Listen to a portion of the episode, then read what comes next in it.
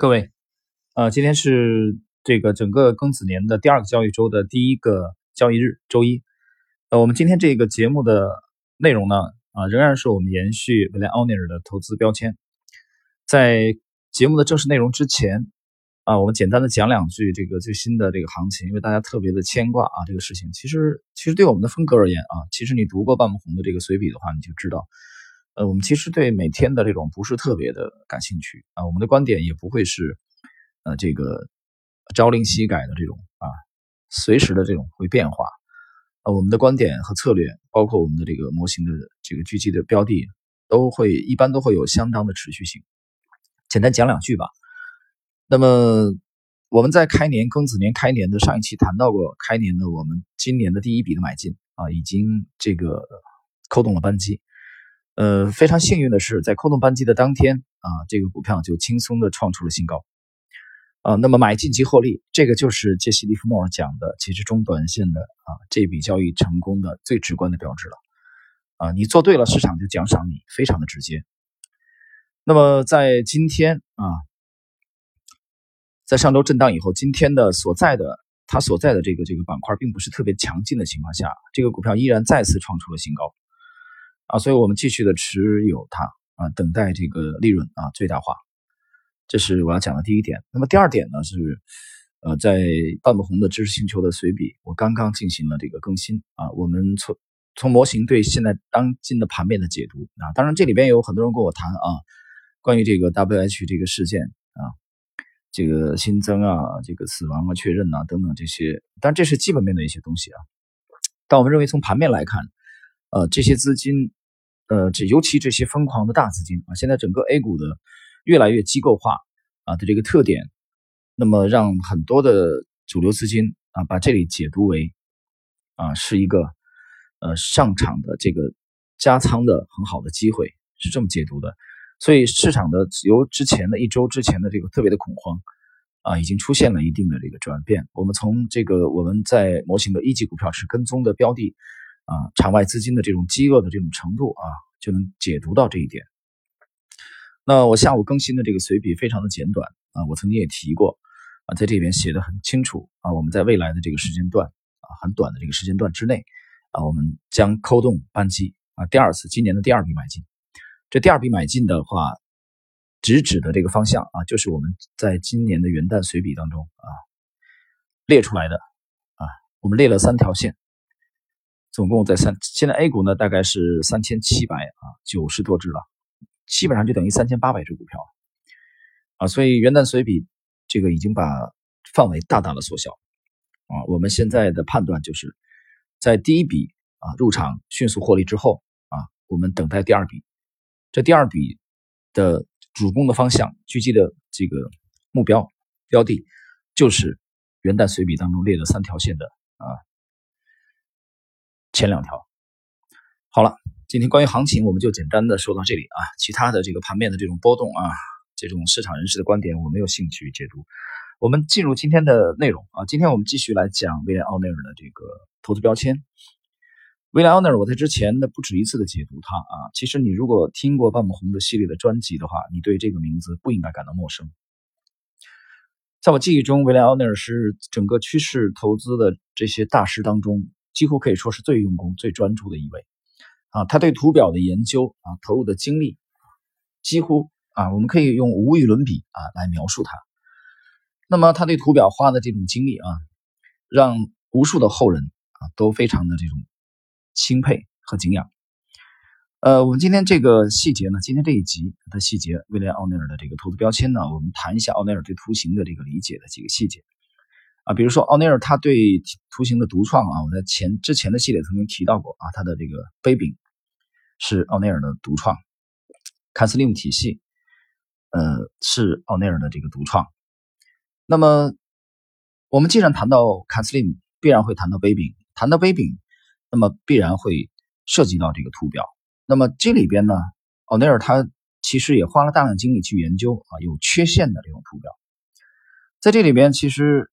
呃，一九四八年的时候啊，罗伯特·爱德华兹和约翰·麦吉啊这两个人，美国人合著了一本书，叫《股市趋势技术分析》。啊，一九四八年。那么这部书呢，我在之前的系列我曾经讲过。二零零一年七月二十七号，嗯，我到上海去拜师的，接触到的这位高手，他向我推荐的书籍当中，啊，三本经典的著作当中，其中有一本就是这个。但其实这部书非常难啊，很难读得进去，很枯燥啊。呃，现在已经二十年过去了，那么我们翻回头来看啊，这部书，说老实话。啊，我这么讲或许对两位这个大师有一些不敬啊，比较枯燥，大部头。我当时应该读的是第第六版还是第七版，我记不清楚了啊。黑色的封皮，股市趋势技术分析。但这部书在整个技术分析的这个殿堂当中，它的还真的是非常重要啊，评价还挺高。那么就这部书当中，那么麦吉这两位呢，他分析了一些价格形态。啊，这些价格形态呢是之前的这个夏巴克也介绍过的有缺陷的这个图表的这种形态。随后呢，在十四年之后啊，一九六二年，由威廉吉勒啊，他出版了另外一一部啊非常这个比较通俗的书。这个书呢就是内容，这个题目是如何利用图表在股市中获利。啊，威廉吉勒在这部书当中，他解读了很多技术分析背后的正确的原则。包括他也解读了美国一九二九年的大萧条之前的啊常见的几种容易失败的股价的这种形态。我们就以这个头肩顶和三重底，一个是顶部形态，一个是底部形态，这是很多的技术分析的书籍当中常常提到的两种这个价格形态。那么在这对这两种价格形态的这个呃分析当中，实际上威廉吉勒在这部著作当中花了很多的精力啊。但是讲老实话啊，因为现在你让我去来分析这两个形态的话，呃，我觉得会会很复杂啊，就是我都没有精力去想去过多的去研究它。为什么？呃，这个就等于说是你过了那个年龄段啊，你觉得非常的无趣。但是在当年你在学艺的过程中的时候，你面前摆的是一个又一个的这种，比如双重底啊，比如说三重底。啊，比如复合的头肩底，比如说圆圆底，啊，比如说 W 底，那这个就是 W 底就是双重底嘛，对吧？还有 V 型反转，因为反转也是一个底部，等等等等。这种东西呢，其实你读过《金刚经》的人，你应该能理解。其实我刚才讲的这种东西，当你对图表的这个理解达到一个高度以后，你觉得这些东西都是像啊，《金刚经》里面讲的像啊，其实我的理解就是表象。就它还是表面的东西，它不是这个这个图形的实质。就是我们在跳出这些图形来看的时候，呃，我觉得这些东西这些东西其实是很无趣的，就它是用来迷惑我们的。那么有一位经典的高手是这么讲的啊，股市啊这个市场，它是用来在大多数时间啊来迷惑或者欺骗大多数人的。大家琢磨琢磨这句话啊，讲的其实非常有道理。就奥内尔对这个缺陷图形的研究啊，我到现在为止看到的这个趋势跟踪的大师当中，还没有能超过威廉奥内尔。所以有缺陷的图表，我简单的来总结一句啊，刚才之前的这个小节的内容，呃，奥内尔他其实青睐的是这个完美的图表啊。他其中举一个例子，我记得在他的专著当中曾经谈到过啊，一个。一个一个非常宽广的这个图形的突破的这个啊这种成功的这种概率，他探讨了，有兴趣的人去参照他的原著。那就我个人的理解，我们对图表的这个要求如果苛刻一点，这里边我可能得打一个生活当中的比方，大家可能更容易理解。啊，你就类似于这个在在中国的古代这个选妃啊选美。啊选美这种太监去选吧，应该是。啊宫里边的人去选美。选美的时候呢，如果你你是一个比较苛刻的啊，这个标准来定下来的话，就是比如我们会啊，我们会去掉一些这个五官上明显的一些缺陷啊。啊，比如说有这个雀斑的啊，假设啊，或者说这个这个肤色啊啊，肤色比较黑啊，按中国传统的标准，这个这都不行了，这个 pass 啊。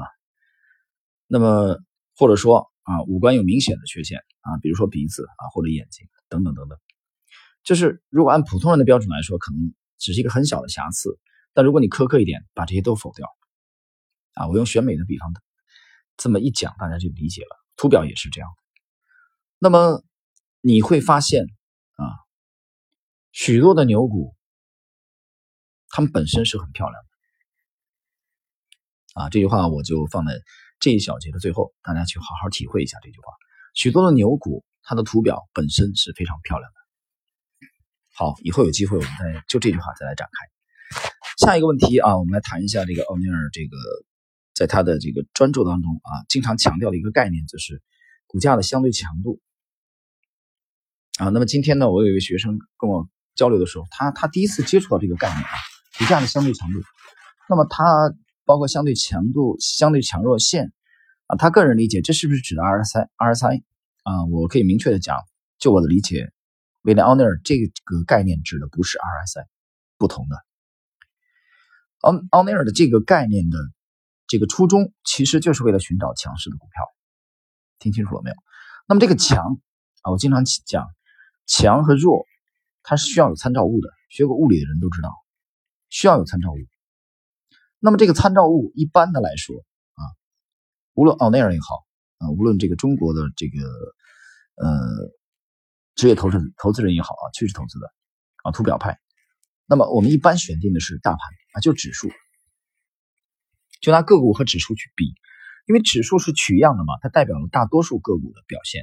所以在我们框定一个特定的时间段啊，在这个时间段内，比如说啊，一个月啊，最近的一个月，假设啊，我打个比方，那么某一个股票或者某两个股票或者某些股票。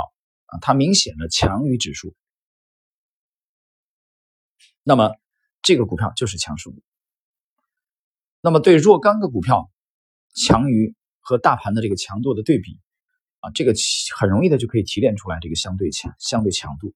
这个指的不是 RSI 啊，我再强调一点，大家不要忘记这一点。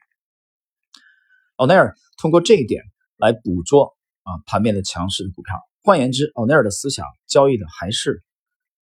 强势股，这一点他的这个呃最得意的徒弟啊，呃，David Ryan 也是这么做的。我之前我曾经讲过，David Ryan 参加了美国连续三届的投资锦标赛，全部都夺冠，而且成绩非常的这个呃出色。那么你去读这个杰克施瓦格对 David Ryan 的这个采访。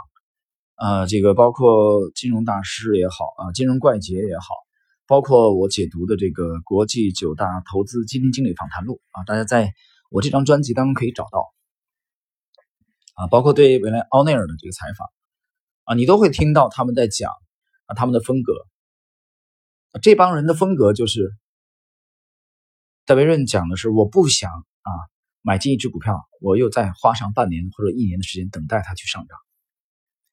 所以，威廉·奥内尔和 David Ryan 对低价股不感兴趣。听清楚了吗？他们对低价股不感兴趣。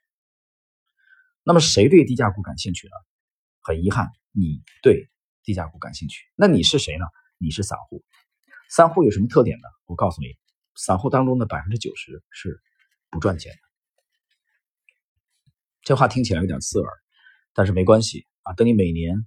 这个年终的时候，看一看你的交割啊，过去这一年的交割。等你某一天离开 A 股啊，离开这个美股，离开港股不交易的时候，你想一想我讲的话有没有道理？就你们当中，散户当中百分之九十一定是出不来的啊。我讲难听一点，股市像一个万人坑，能爬出来的一定是极少数啊。你每天的交易，每年的交易，与全世界最聪明的这些脑袋们竞争，你靠什么？你的优势是什么？首先，我觉得最大的一个优势，你得知道。